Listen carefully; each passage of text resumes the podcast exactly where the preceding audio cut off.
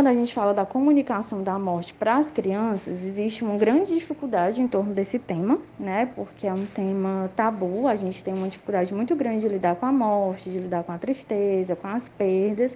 E isso é reforçado no momento que a gente tem que comunicar um óbito para uma criança, porque a gente parte de alguns pressupostos de que essa criança não vai entender ou de que ela não tem a compreensão necessária para isso. Mas o que é tido é que as crianças entendem, né, entendem o que é luto, entendem o que é a morte, da maneira delas, né, com a capacidade cognitiva que ela tenha, com a fase do desenvolvimento em que ela se encontra e com as experiências prévias que ela já teve em relação à morte. Então, todos esses fatores eles vão contribuir no modo como essa criança entende o conceito de morte.